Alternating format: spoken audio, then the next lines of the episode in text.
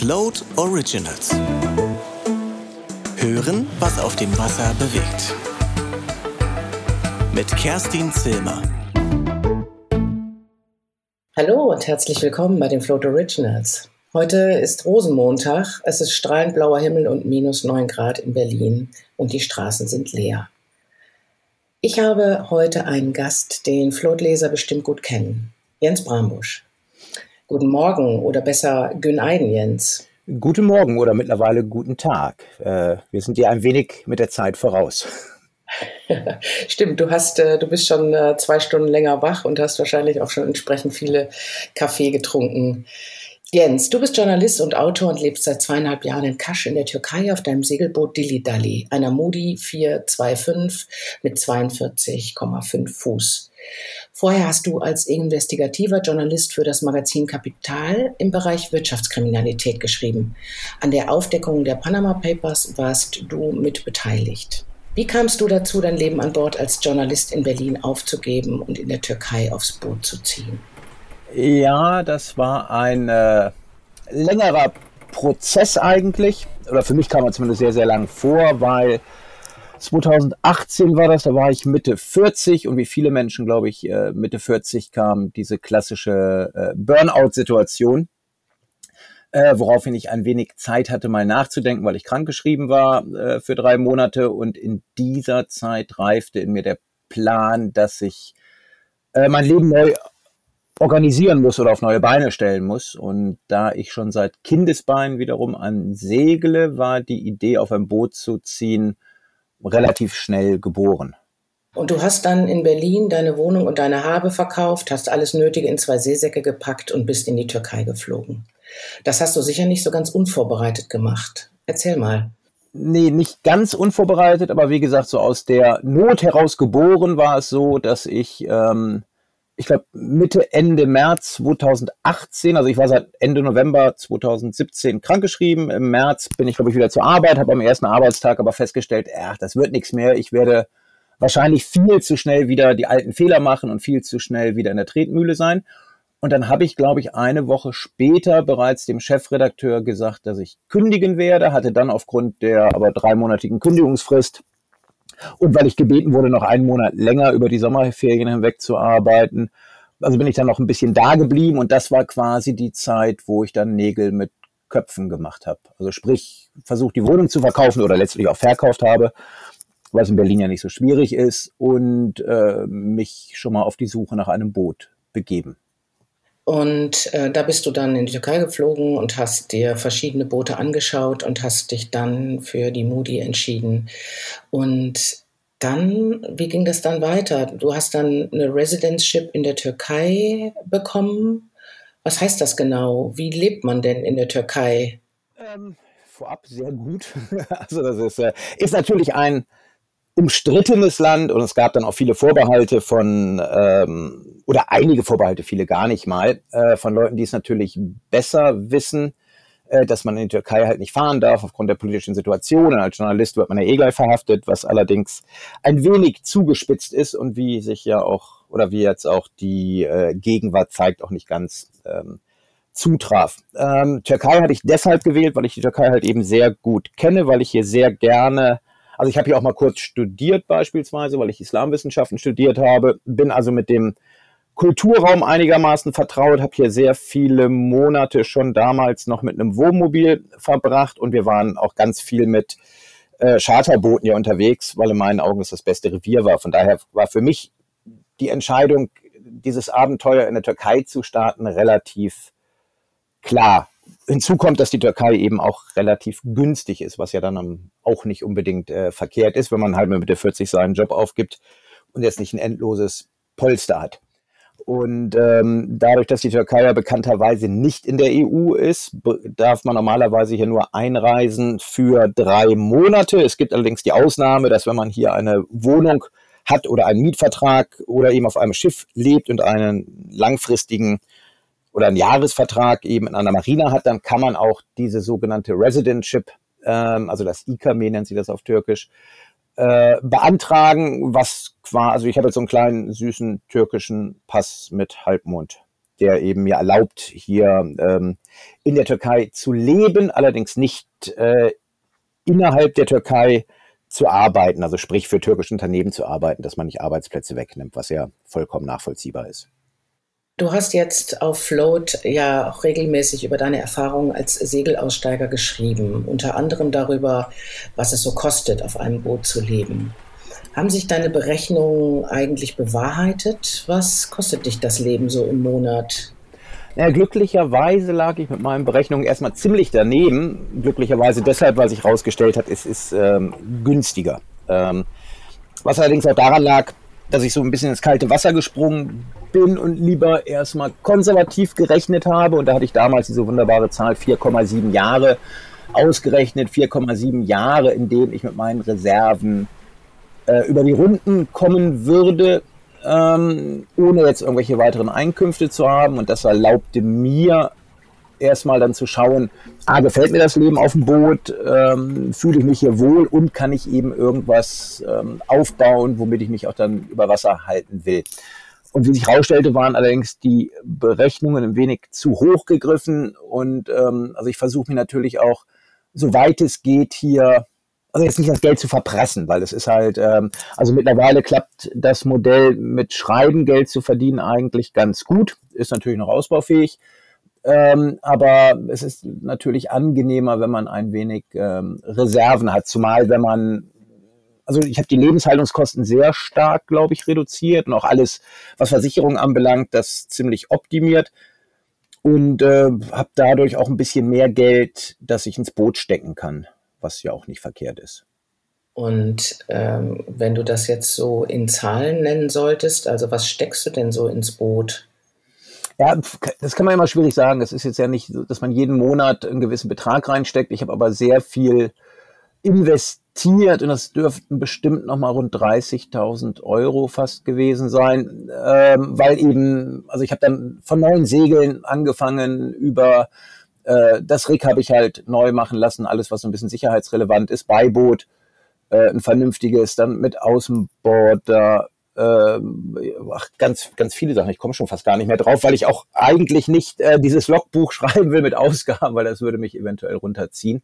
Ähm, aber nichtsdestotrotz war dafür immer oder das sollte auch äh, immer drin sein, dass man das Geld hat, um das Boot guten Schuss zu halten, weil das ist ja die Wohnung. Und wenn man jetzt überlegt, also wie ich ja schon sagte, für dieses IKME brauchte ich ja auch einen festen Liegeplatz, der kostet mich pro Monat derzeit noch 300 Euro im Monat. Für das kommende Jahr sind es nur 200 Euro, weil ich da zu einem sehr guten Zeitpunkt äh, wechselkursbedingt äh, ein Schnäppchen gemacht habe. Das ist halt, äh, kann eben ein sehr großer Vorteil sein, wenn man Euro hat und in einem Land wie der Türkei, die eben, wo die Währung nicht sehr stabil ist, kann man damit auch schon sehr viel Geld sparen, wenn man zum richtigen Zeitpunkt das Geld wechselt und Lebenshaltungskosten. Also wenn man sich jetzt eben vorstellt, ähm, also wie gesagt, diese 200 Euro oder 300 Euro momentan, demnächst 200 Euro Liegeplatzgebühren sehe ich so ein bisschen als Mieter an, ähm, die ich habe.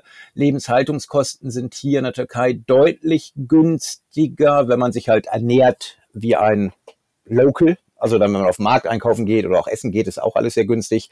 Alkohol verhältnismäßig teuer, was jetzt aber auch nicht so ins äh, Gewicht fällt. Und wenn man halt sieht, dass in der Türkei so das Durchschnittseinkommen so bei 500, 600 Euro im Monat liegt, kann man sich auch schon vorstellen, dass man hier und damit eben ganze Familien ernährt werden, kann man sich schon vorstellen, dass man mit diesem Betrag hier sehr gut im Monat leben kann. Und das ist auch das, was ich grob ausgebe, so 500 Euro rum.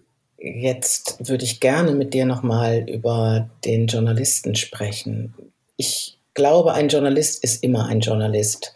Und vor allem natürlich, wenn er so gut schreibt wie du.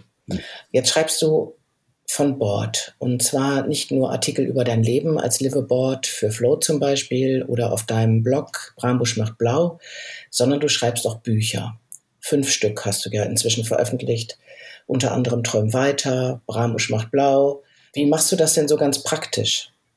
Ganz, ganz praktisch ist eigentlich ähm, so, dass ich, also ja, dieses Bücherschreiben ist eben Teil des Konzeptes, mit dem ich mich ähm, dann versuche, im wahrsten Sinne des Wortes über Wasser zu halten. Ähm, aber ich versuche mich da keinen Druck auszusetzen. Also die meisten Bücher, also das Lustige ist, ich kam aufs Boot damals und hatte schon, da wollte ich einen, auch einen Krimi schreiben, hatte auch schon angefangen und dieses Buch ist immer noch nicht sehr viel weiter gekommen. Hin und wieder arbeite ich nochmal dran, weil alle anderen Bücher, die ich in der Zwischenzeit geschrieben hatte, rutschten quasi so rein. Das waren halt Sachen, das wie Träum weiter, das erste Buch, sind halt Porträts über Segler, die ich hier getroffen habe und über deren also alles Liveaboards, die noch nicht in Rente sind, das war mir wichtig, sondern Leute, die eine Entscheidung getroffen hatten, nämlich die, vom Land aufs Boot zu ziehen und über deren Beweggründe und aber auch, wie die sich finanzieren, eben äh, das Ganze eben in netten Porträts ähm, zu veröffentlichen. So, und dieses Buch, das war so eine spontane Idee, das habe ich dann schnell gemacht.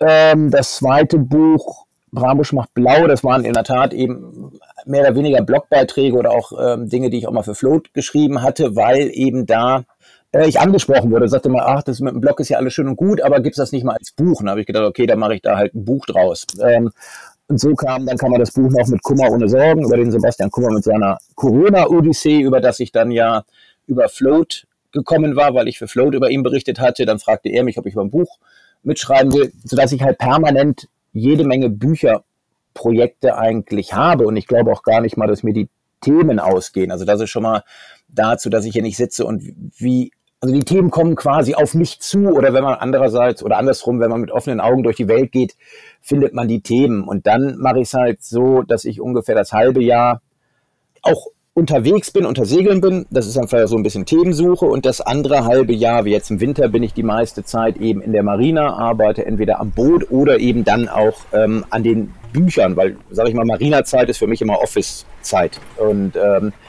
weil die Themen aber auch auf mich zukommen oder sie mir sehr viel Spaß machen, bin ich auch, glaube ich, relativ fix ähm, bei der Umsetzung. Und das Schöne ist, es kommt einem nicht vor wie Arbeit, wenn man auf dem Boot arbeitet und zudem auch Themen bearbeitet, die wiederum selber mit Booten zu tun haben. Denn es ist eigentlich, als wenn ich mich mit dem Nachbarn über seine neuesten Erlebnisse unterhalte, dann kann ich es auch gleich ähm, aufschreiben. Und ähm, von daher ist es jetzt kein geregelter Arbeitsalltag, den ich hier habe, sondern wenn ich Lust habe, schreibe ich was und dann schreibe ich auch viel.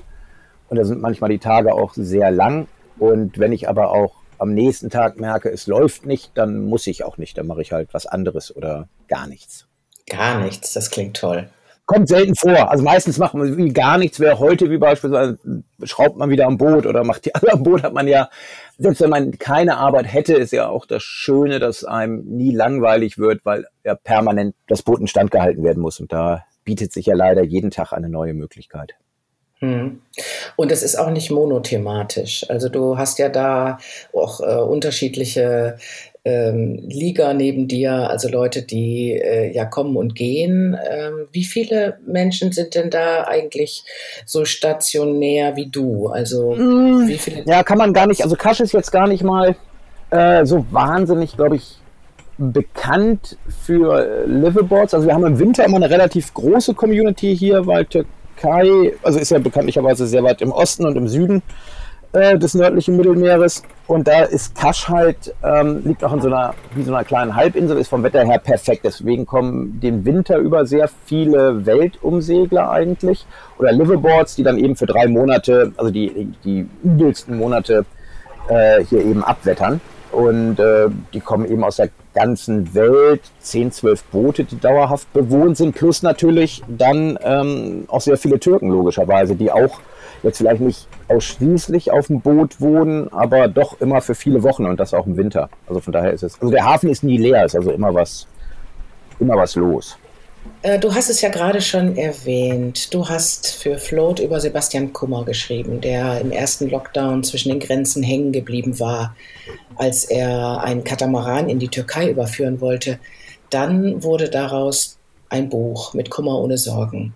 Und jetzt habt ihr gemeinsame Pläne. Was habt ihr vor? Ja, also wir werden so, Corona es zulässt, ähm, quasi die Tour, die er letztes Jahr gemacht hat, äh, noch einmal wiederholen. Also fast genau die gleiche Tour, diesmal von La Rochelle ähm, nach Götschek und es mit dem gleichen Hintergedanken eben auch um einen Katamaran zu überführen. Und ähm, Jetzt zwar in der Hoffnung, dass nicht so viel Drama passiert wie bei ihm letztes Mal, aber ich bin auch sicher, dass diese Reise, die ja doch fast 3000 Meilen äh, sind über die Biskaya und dann durch die Straße von Gibraltar bis eigentlich fast ans Ende des Mittelmeeres, äh, dass die doch sehr interessant ist und für mich auch, glaube ich, nochmal sehr gute, eine sehr gute Übung ist, weil ich bin beispielsweise noch nie ähm, auf dem Atlantik ähm, gesegelt. Und ich glaube auch, dass man von Sebastian sehr viel lernen kann und es, glaube ich, ein unterhaltsamer Trip, Trip wird, wo dann hoffentlich auch wieder ein Buch bei rauskommt. Sag mal, diese Bücher, die macht ihr im, oder be beziehungsweise machst du im Selbstverlag, richtig? Genau, also ja, also die Segelbücher alle im Selbstverlag erschienen, ähm, ist so ein bisschen äh, anfangs aus der Not heraus geboren, weil der riesengroße Vorteil beim Selbstverlag ist halt, man kann selbst bestimmen, was, ähm, was man quasi schreiben möchte und kann das Tempo auch vorgeben. Und aus der Not heraus geboren deshalb, weil ich hatte schon ein Buch geschrieben, noch bevor ich aufs Boot gezogen bin. Ähm, das ist den üblichen Weg gegangen, über Literaturagentur, Verlag finden, mit dem Verlag absprechen. So, und das erscheint jetzt in diesem Jahr endlich im September, aber es ist dann quasi drei Jahre alt. So, und da ich auch ein ungeduldiger Mensch bin, äh, ist es, ähm, wäre angenommen, dieses Kummerbuch über seine Corona-Erlebnisse wäre einfach nach drei Jahren wahrscheinlich, äh, sich keine Sau mehr dafür interessieren. Und deswegen gebe ich, wie viele andere Segelautoren mittlerweile ja auch, die Bücher im Selbstverlag heraus, weil man halt das Tempo bestimmen kann und eben auch Inhalte, was Vor- und Nachteil sein kann. Ähm, also ich glaube, manchmal ist es sicherlich sehr hilfreich, wenn man Lektoren hat, einen Verlag, der einem Tipps gibt. Ähm, manchmal kann es aber auch sicherlich ein Hindernis sein. Hm, ja, ich denke, es ist so beides. Ne? Es ist äh, tatsächlich der oder die Lektorin, ähm, die finde ich sehr wichtig sind, um eben nochmal von außen und auch ähm, professionell drauf zu schauen. Aber dann haben die eben ihre gesamtes Verlags, äh, ihren gesamten Verlagsplan und äh, da ist es tatsächlich dann kalter Kaffee. Ja, man hat eben auch viele, äh, glaube ich, auch viele Leute, ähm, die einfach dann auch dem Werk vielleicht ihren Stempel aufdrücken wollen oder eben, wie du auch schon sagtest, sie haben halt diese Verlagssicht und wenn das Buch so gut es auch sein mag, vielleicht aber relativ viele Ähnlichkeiten mit einem bereits anderen erschienenen hat, dann wird das Buch eben entweder abgelehnt oder halt äh, in eine andere Richtung gedrängt, was man als Autor vielleicht gar nicht will. Und ich glaube immer, ein gutes Buch ist ein gutes Buch. Ähm, und auch wenn es dann sicherlich im Eigenverlag manchmal hier und da vielleicht äh, einen kleinen Schwachpunkt hat, aber dadurch, dass wir in so einem Special Interest Segment schreiben, also es ist ja keine Welt äh, weltbewegende Prosa, die wir da machen, sondern schreiben eigentlich so gut es geht über eben das Hobby, das wir alle ausführen und über die Leute, die das eben machen. Und ich glaube, damit erreicht man sehr gut eine Zielgruppe. Und ich glaube, das geht allerdings auch wirklich nur, wenn man eine spitze Zielgruppe hat. Also wenn man jetzt ähm, allgemeine Romane, wie auch immer schreibt, ohne irgendeinen speziellen Bezug, ist diese Zielgruppe im Selbstverlag zu erreichen sehr schwer. Und das ist aber eben, glaube ich, mit Segelbüchern noch einfacher, weil man halt eben die Zielgruppe kennt. Hm. Ja, vor allem natürlich, wenn man Journalist ist und sein Handwerk wirklich äh, gut äh, gelernt und gelernt hat und es eben auch gut beherrscht. Ich glaube, das ist tatsächlich nochmal so die wesentliche Grundlage dafür, damit da was Gutes und auch was äh, wirklich Lesbares äh, herauskommt. Und ja, das kann man an deinen Büchern ja auch schön sehen, finde ich. Also gute und sehr unterhaltsame Literatur, finde ich, mit äh, ja immer so, so, einer guten Portion Humor und äh, sehr nah am Thema und auch sehr nah an den Leuten. Hat mir immer viel Spaß gemacht zu lesen. Das freut mich. Aber das ist ja quasi auch das, ist ja so ein bisschen auch, was wir ja, ähm, oder was ich auch bei diesen Flow-Texten versuche, dass man halt auch vielleicht ernste Themen mit einer gewissen mit einem gewissen Entertainment-Faktor eben schreiben kann. Ne? Und das ist ja auch, deswegen bin ich auch froh, jetzt eben nicht, was die Segelbücher anbelangt, für einen, irgendeinen großen Verlag zu schreiben, die vielleicht auch ein anderes Anspruchsdenken haben, dahingehend, dass es dann vielleicht zu verkopft wird, sondern dass man einfach ähm, so schreibt, dass, die, dass man vielleicht im Idealfall was lernt oder sich äh, auf alle Fälle aber auch ein bisschen unterhalten fühlt und vielleicht mitgenommen wird auf so eine kleine Reise, die wir ja alle irgendwie ja machen, die auf Booten leben oder zumindest ein anderes Konzept verfolgen, wie wir unser Leben gestalten. Und das ist ja schon alles, was man mit den Büchern erreichen will. Und äh, wenn man das halt schafft, dann braucht man, glaube ich, auch keinen großen Verlag. Und was sind denn so Themen, über die du gerne schreiben möchtest oder wo du sagst, ähm, das hängt so ganz oben, das würde ich unheimlich gerne mal machen? Also neben jetzt den, wie soll ich sagen, alltäglicheren äh, Themen, gibt es da irgendwas, wo du so, so drauf hinarbeitest oder darauf hindenkst? Mm, äh, nicht direkt. Also wie gesagt, das eine Buch, das ich mal an, also ich hatte ja gedacht, ich würde mich so ein bisschen auf Krimis spezialisieren, weil ich da eben auch in meinem vorherigen Leben als Journalist halt eben sehr viel, weil ich sehr viel mit Wirtschaftskriminalität zu tun hatte, da sehr viel Sachen eben erlebt habe und mitbekommen habe und da glaube ich auch ganz gute Insights habe. Ähm, aber auch dieses Projekt ist ja, wie gesagt, da kommen immer wieder diese anderen Bücher dazwischen und das sind wirklich Zufallsfunde. Eigentlich ist eher so, also wenn man jetzt eben auch, wenn man auf Reisen geht, ähm, erlebt man logischerweise was. Und ich glaube, gerade wenn man dann auch schon aber vielleicht im Hinterkopf hat, vielleicht springt ja was für ein Buch bei raus, schaut man nochmal anders oder nimmt es anders wahr, schaut mehr auf welch oder oder analysiert vielleicht die Menschen anders, denen man begegnet oder fragt nochmal hier nach und danach und irgendwann, das glaube ich wirklich, dass jeder Mensch eine spannende Geschichte zu erzählen hat und die muss man noch manchmal eben herauskitzeln und ähm, so, wenn dann genügend Stoff da ist oder irgendwann macht es Klick und denke ich auch, Mensch, das könnte ja fast äh, oder wäre ja eine Idee ähm, für ein Buch und von daher lasse ich mich manchmal selber überraschen, was denn als nächstes kommt.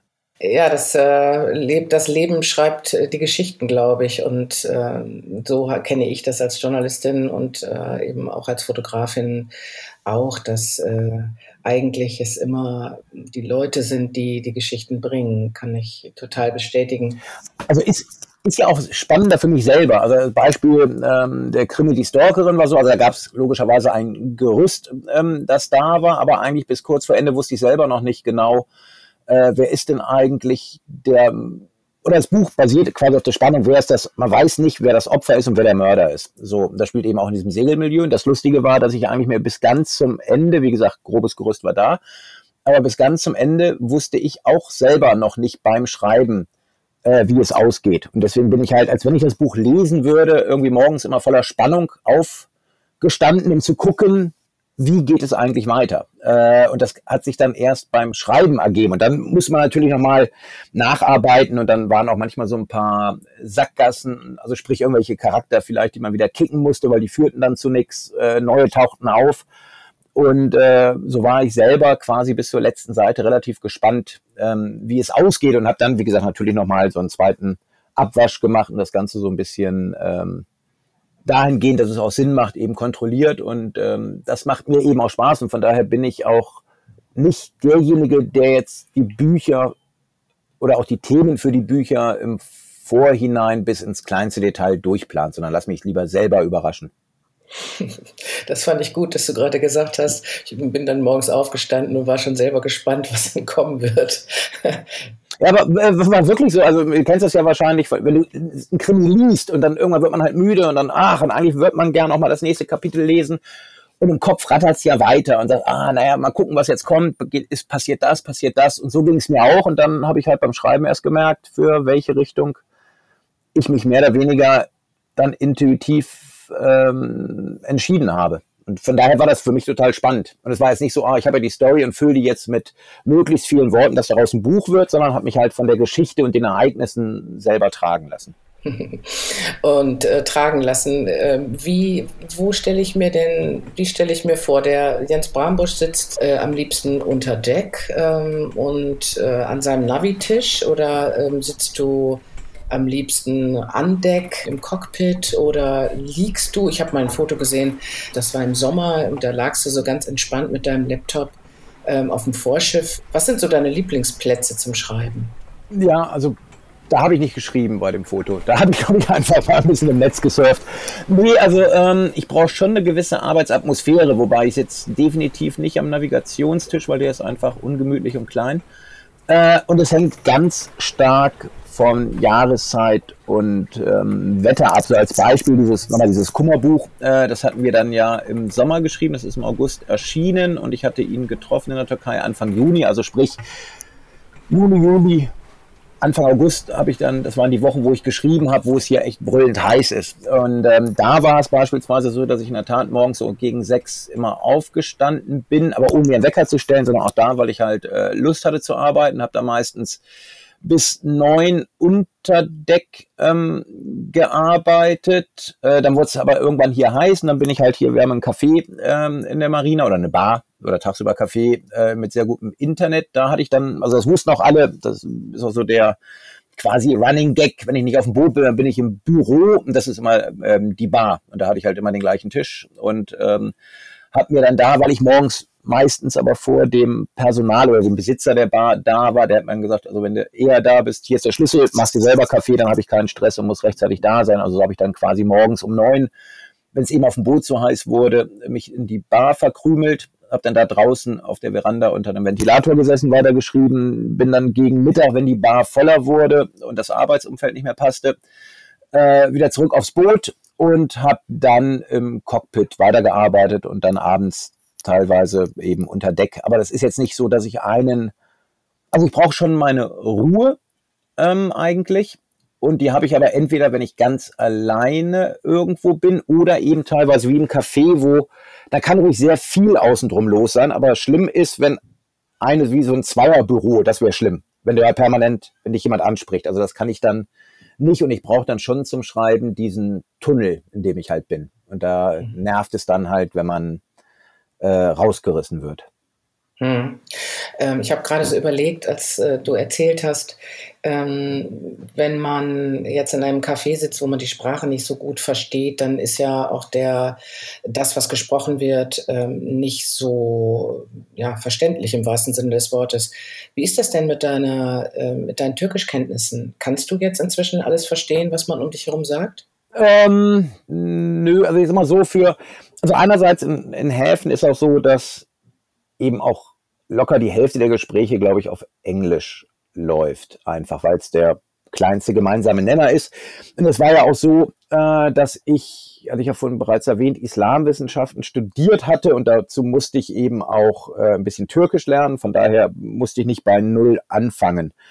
Und ähm, also dafür, dass ich jetzt zweieinhalb Jahre hier bin, ist mein Türkisch eigentlich immer noch relativ schlecht, aber immerhin so gut, dass ich ähm, zumindest bei Gesprächen mitbekomme, worum es denn geht und mich äh, auch mal, also auch verständlich machen kann. Äh, wobei ich das mal teilweise genieße, weil von einem blonden Deutschen erwarten die wenigsten, dass der Türkisch versteht. Da finde ich es manchmal viel interessanter, einfach zu sitzen, so zu tun, als würde ich nichts verstehen, aber dann doch zuzuhören. Das hm. ist äh, eigentlich das Spannendere als ähm, mich einzumischen. Nee, also von daher, ähm, wie gesagt, aber auch, nee, es ist, glaube ich, was ich meinte vorhin mit der Bar, wenn viel los ist, ist halt, dann hat man halt, oder ich habe auch mal im Großraumbüro gearbeitet, äh, bei der Financial Times und da war das, ähm, da war ja auch eine ständige Lautstärke, weil ganz viele Leute reden, aber dann hat man nicht so den einen Fokus, wo man irgendwie doch automatisch immer zuhört und äh, deswegen ist so eine, ist so ein Café beispielsweise zum Arbeiten für mich gut, während eben jetzt, wenn man nur mit zwei Leuten zusammensitzen würde, ist es schlecht, weil ich, dann ist man doch zu sehr auf den anderen ähm, irgendwie fokussiert und lässt sich ablenken. Hm, klar. Jetzt haben wir ein wesentliches Thema noch gar nicht so richtig behandelt, nämlich ähm, ähm, so deine äh, seglerischen äh, ja, Herausforderungen und was du so welche Reviere du gerne besegelst. Das natürlich irgendwie in der Südtürkei auch ein total schönes Revier. Du hast ja auch auf Float viel darüber geschrieben und ähm, du hast vor allem ja auch über das Ankern geschrieben, hast erklärt, wie man das macht in den vielen Buchten, in denen du immer so unterwegs bist. Hm, wer ist denn der Segler Brambusch eigentlich? Was ist das für ein Typ? Ja, gute Frage. Was ist das für ein Typ? Ähm, also ich in der Tat eine schwierige Frage. Ich glaube, ein ganz, also eigentlich ein ganz normaler Mensch, der jetzt durch Zufall auf dem Boot lebt. Das ist, äh, also ich wundere mich manchmal, wenn man so diese Facebook-Segelgruppen beispielsweise beäugt, ähm, dass ja ganz viele Leute, die irgendwie mal einen Schein gemacht haben oder vielleicht auch viel segeln, wie auch immer, aber da fast eine Religion draus machen und diesen, ähm, und sowas von, also fast schon auch noch dieses elitäre weil man macht was Tolles und beschimpft gleich die anderen, die halt nicht ganz so toll sind und diesen, dieses wahnsinnig, dieser übertriebene Ego, der da teilweise gepflegt wird, das geht mir halt tierisch auf den Sack. Das Gute ist, dass diese Leute aber anscheinend ja alle auf ihren Sofas eben nur sitzen und über Segeln schreiben oder posten oder sich ereifern und wahrscheinlich relativ wenig selber segeln, denn in Häfen erlebt man die zum Glück gar nicht. Und von daher ist, glaube ich, so ziemlich jeder Segler, den ich hier habe, sind Leute, die halt einfach diese Freiheit genießen, die man eben auf einem Boot eigentlich hat, aber natürlich auch, also das, die Freiheit eben jeden Tag woanders sein zu können, wenn man dann will, weil, weil ich habe das, also ich wohne auf meinem Haus und kann jeden Tag aber den Garten ändern. Und ähm, das ist halt wahnsinnig toll. Natürlich mag ich es auch unheimlich gerne zu segeln, weil meine Eltern hatten immer ein Boot, von daher wurde ich als Kind immer schon mit zum Segeln geschleift und weil das mit Eltern aber teilweise auch stressig sein kann oder vielleicht für die Eltern mit Kindern stressig sein kann, haben die mir halt sehr schnell mit 16 den Segelschein finanziert, damit ich halt selber segeln gehen konnte, was dann auch manchmal zu ein bisschen ähm, Bruch auf dem Boot meiner Eltern führte. Äh, so, aber von daher hatte ich immer oder bin mit Segeln groß geworden, hatte auch selbst beim Studium in Würzburg immer ein Boot auf dem Main liegen und mir war das aber gar nicht, dann in Hamburg logischerweise segeln, in Berlin wieder ein Boot gekauft. Ich hatte halt immer ein Boot und war eigentlich immer, also mein ganzes Leben lang auf dem Wasser oder am Ende beim Strandsegeln auch eben auf dem Strand von St. Peter-Ording. Also hatte immer mit Segeln zu tun, ohne das aber gar nicht, glaube ich, so zu realisieren, dass es doch ein wesentlicher Bestandteil ist, weil ich es auch nicht brauchte damit irgendwie. Also ich habe auch keinen Autoaufkleber gehabt von der Yacht oder wie auch immer, äh, wie andere so einen Sansibar-Aufkleber haben. Ähm, also für mich war Segeln immer ganz normal und von daher war für mich auch damals der Entschluss, als klar war, ich muss irgendwas ändern. Klar, ich gehe auf ein Boot, weil was anderes hätte es, also das war das naheliegendste. So, und wenn wir halt segeln, hier ist es so, dass wir natürlich auch ähm, Spaß am Segeln haben, auch mal bei Starkwindsegeln haben. Immer wenn wir zu zwei, zu dritt rausgehen, also mit zwei oder drei Booten, dann ist halt logischerweise sofort ein bisschen Regatta. Dann ist man auch sauer, wenn man wieder mal als Letzter reingekommen ist oder freut sich tierisch, wenn man es halt nicht Letzter war. Und ähm, natürlich kommt auch so eine, aber ich würde jetzt nie sagen, dass es äh, die Form des Segelns, die wir betreiben, hat definitiv nichts mit Sport zu tun oder wie auch immer, sondern äh, das ist einfach Spaß, den wir halt haben. Und so soll es auch sein. Und eben der, der Nebeneffekt ist eben, dass man relativ flexibel ist und dass man eben andere Länder kennenlernen kann und ganz viele andere Menschen. Und von daher wird auch irgendwann das Kapitel Türkei, denke ich, äh, zu Ende gehen, um dann, also eigentlich hätte es das schon sein sollen, aber durch Corona sind wir ja so ein bisschen ähm, oder sehr eingeschränkt. Äh, und von daher steht dieses Jahr nochmal eben der große Trip mit Sebastian, wahrscheinlich eben dann von Frankreich in die Türkei, dann für mich selber innerhalb der Türkei äh, nach Istanbul wollte ich mal segeln, ein bisschen Schwarzes Meer, um dann im kommenden Jahr endlich mal Richtung Atlantik aufzubrechen. Das ist zumindest jetzt der Plan. Was kommen wird, weiß man nicht. Und ich glaube, das ist auch gut, dass man wirklich keine konkreten Pläne sich setzt, weil dann ist man am Ende enttäuscht, wenn man die nicht umsetzen kann. Und da kenne ich ja auch einige Fälle, also die dann aufs Boot gezogen sind und glaubten, sie brechen sofort auf, segeln um die Welt oder leben die tollsten Abenteuer und am Ende sitzen sie nach zwei Jahren immer noch da, wo sie gestartet sind, sind total frustriert, weil irgendwas immer nicht klappt. Und deswegen gucken wir mal, was so kommt. Ja. Das ist doch ein äh, wunderbares Schlusswort. Und ja, wie du schon ganz richtig gesagt hast, wir haben sowieso keine andere Möglichkeit. Im Moment ähm, hat uns äh, noch Corona ziemlich ähm, am Nacken gepackt. Und äh, ja, und ich finde, das hat ja auch tatsächlich genau diesen Vorteil, dass man lernt, dass äh, das, was heute ist, morgen schon ganz anders sein kann. Und ja, definitiv. Wir sind natürlich ganz gespannt, was wir dann als nächstes so von dir lesen werden auf Float und in deinen Büchern oder beziehungsweise natürlich auch auf deinem Blog Braunbusch macht blau. Und ja, ansonsten ähm, werden wir irgendwie hier keine Kamellen in der Gegend rumwerfen, sondern, sondern äh, vielleicht nochmal hier auf den Hang gehen und ein bisschen rodeln, was im Moment echt super ist. Ja, und dann uns wieder an unsere Texte setzen und äh, floaten. Und äh, ich wünsche dir jetzt mal eine ganz gute Zeit und äh, vor allem drücke ich natürlich die Daumen für den Trip mit ähm, Sebastian Kummer in Frankreich äh, oder von Frankreich in die Türkei. Ja, da ja. können wir, glaube ich, sehr viel Glück gut gebrauchen. Okay, gut, dann mal ganz viel Glück und toi toi toi und äh, Fair Winds und alles Mögliche. Und Hilau und Alaf nach Deutschland. Das war mir gar nicht bewusst, dass heute Rosenmontag. ja, alles, alles geht unter. naja, das ist mit T-Shirt, kurzer Hose, äh, es passt nicht zu Rosenmontag. Ja, das, naja, ich meine, du könntest ja äh, doch auch irgendwie die leckeren türkischen Süßigkeiten äh, im Hafen verteilen, aber nun denn. Nein, wir haben ein, äh, ein ernsthaftes Tischtennisturnier heute Nachmittag. Ähm, da muss ich dann gucken, was ich am Schläger kann. okay, gut. Von Bord zu Bord oder wie macht ihr das? Nee, nee, wir haben hier so eine Werkstatt und die haben eine Tischtennisplatte und da hat man neulich mal gefragt, ob die, ob es nicht besser wäre, wenn die mal arbeiten und wir die Tischtennisplatte haben könnten für den Nachmittag. Und die wurde uns jetzt freundlicherweise überlassen. So haben wir ein kleines internationales Turnier nachher. Okay, gut. Dann äh, viel Erfolg bei deinem Turnier. ja, auch da die, nicht die Erwartungen zu hoch hängen. Ja, okay, prima. gut, alles klar. Jo, dann tschüss. Jo, tschüssi. Ja, und äh, wir sind jetzt am Ende unserer äh, Folge der Float Originals mit Jens Brambusch, dem Segelaussteiger aus der Türkei. Und ihr hört äh, demnächst in 14 Tagen die nächsten Float Originals mit Max Leopold Keter oder Stefan Gerhardt oder Erik Merten. Float Originals. Hören, was auf dem Wasser bewegt.